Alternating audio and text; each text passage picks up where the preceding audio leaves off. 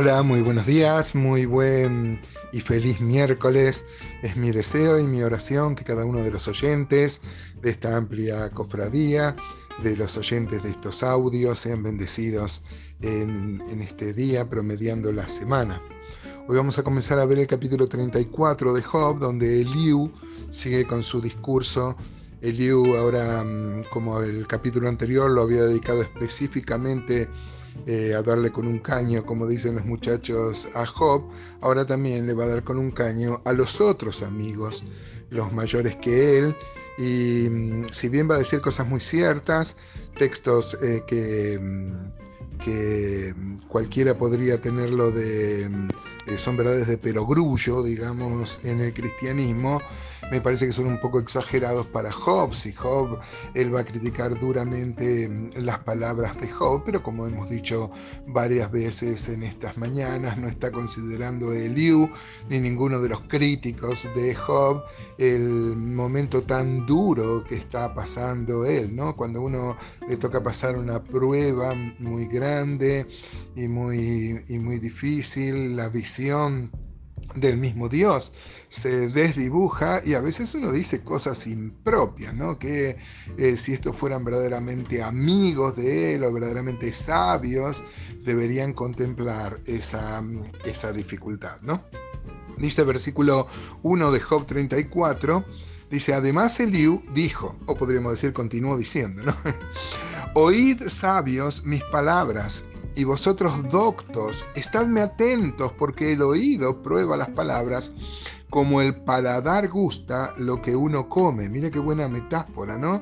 Como uno disfruta con el gusto la comida y sabes algo bueno o no, así el oído debería este, probar los discursos y las cosas que nos llegan al oído. A veces no es así, ¿no? Y somos engañados.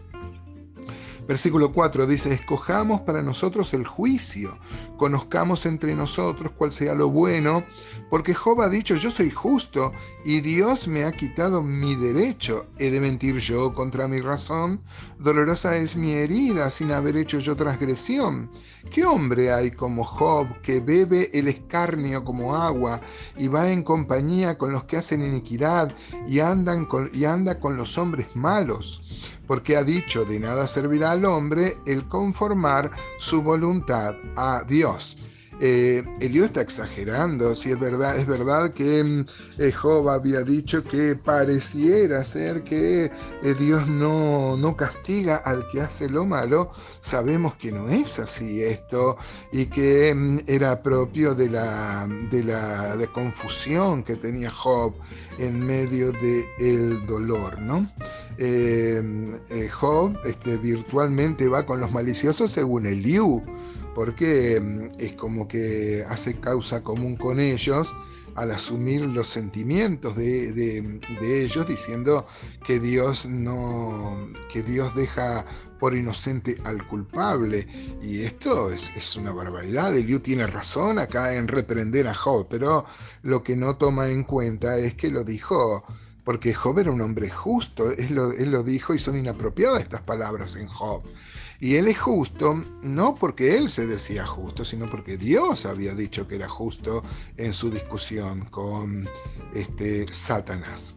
El versículo 10 dice, por tanto, varones de inteligencia, oídme, lejos esté de Dios la impiedad y del omnipotente la iniquidad, por supuesto. Estas son verdades, como dijimos, de perogrullo.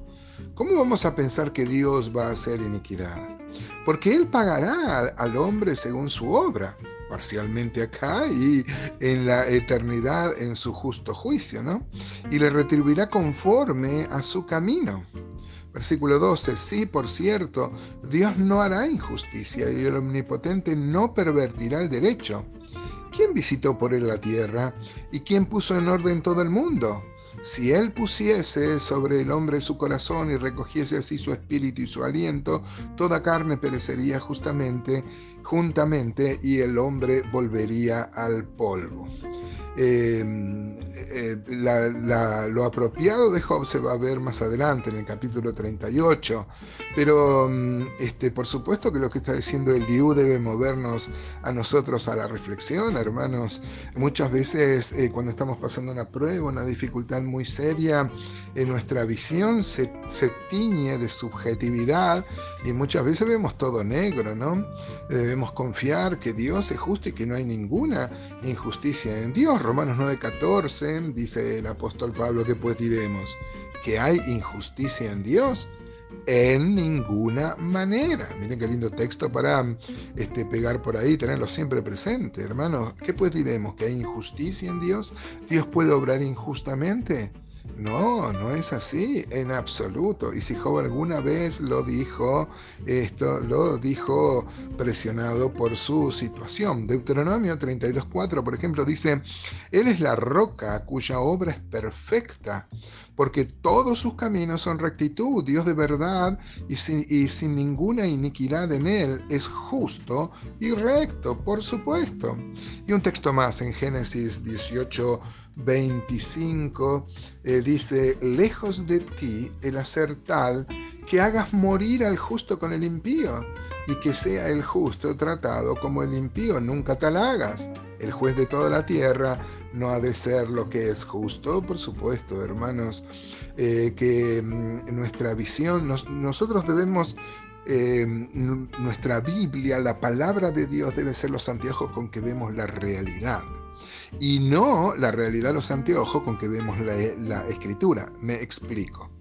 Digamos, cuando uno está pasando una dificultad, debe confiar, debe confiar que Dios está obrando su perfecta voluntad, aunque parecería ser que nada de esto es lo que está pasando. ¿Se acuerdan? Este, Isaías, en medio de, de grandes problemas y pecados que tenía el pueblo, hizo lo que no hacemos a veces nosotros, él fue el templo. Fue el templo y vio, parece, en el capítulo 6, eh, que el templo no tenía techo, este, iba a ver a Dios sentado en el trono la última cosa que él hubiera pensado, ¿no? que Dios estaba sentado en el trono. Parece que eh, las cosas se le fueron a Dios de la mano y no es así. Y es más, escuchó diciendo a los serafines que la gloria de Dios llena la tierra, todo lo contrario a lo que veía Isaías. Así que, este, por supuesto, hermanos, Dios está al control. Dios es el Señor de la historia y Dios está obrando su perfecta voluntad. Por más que muchas veces no la entendamos, debemos confiar. Dios nunca, hermanos, nunca se equivoca.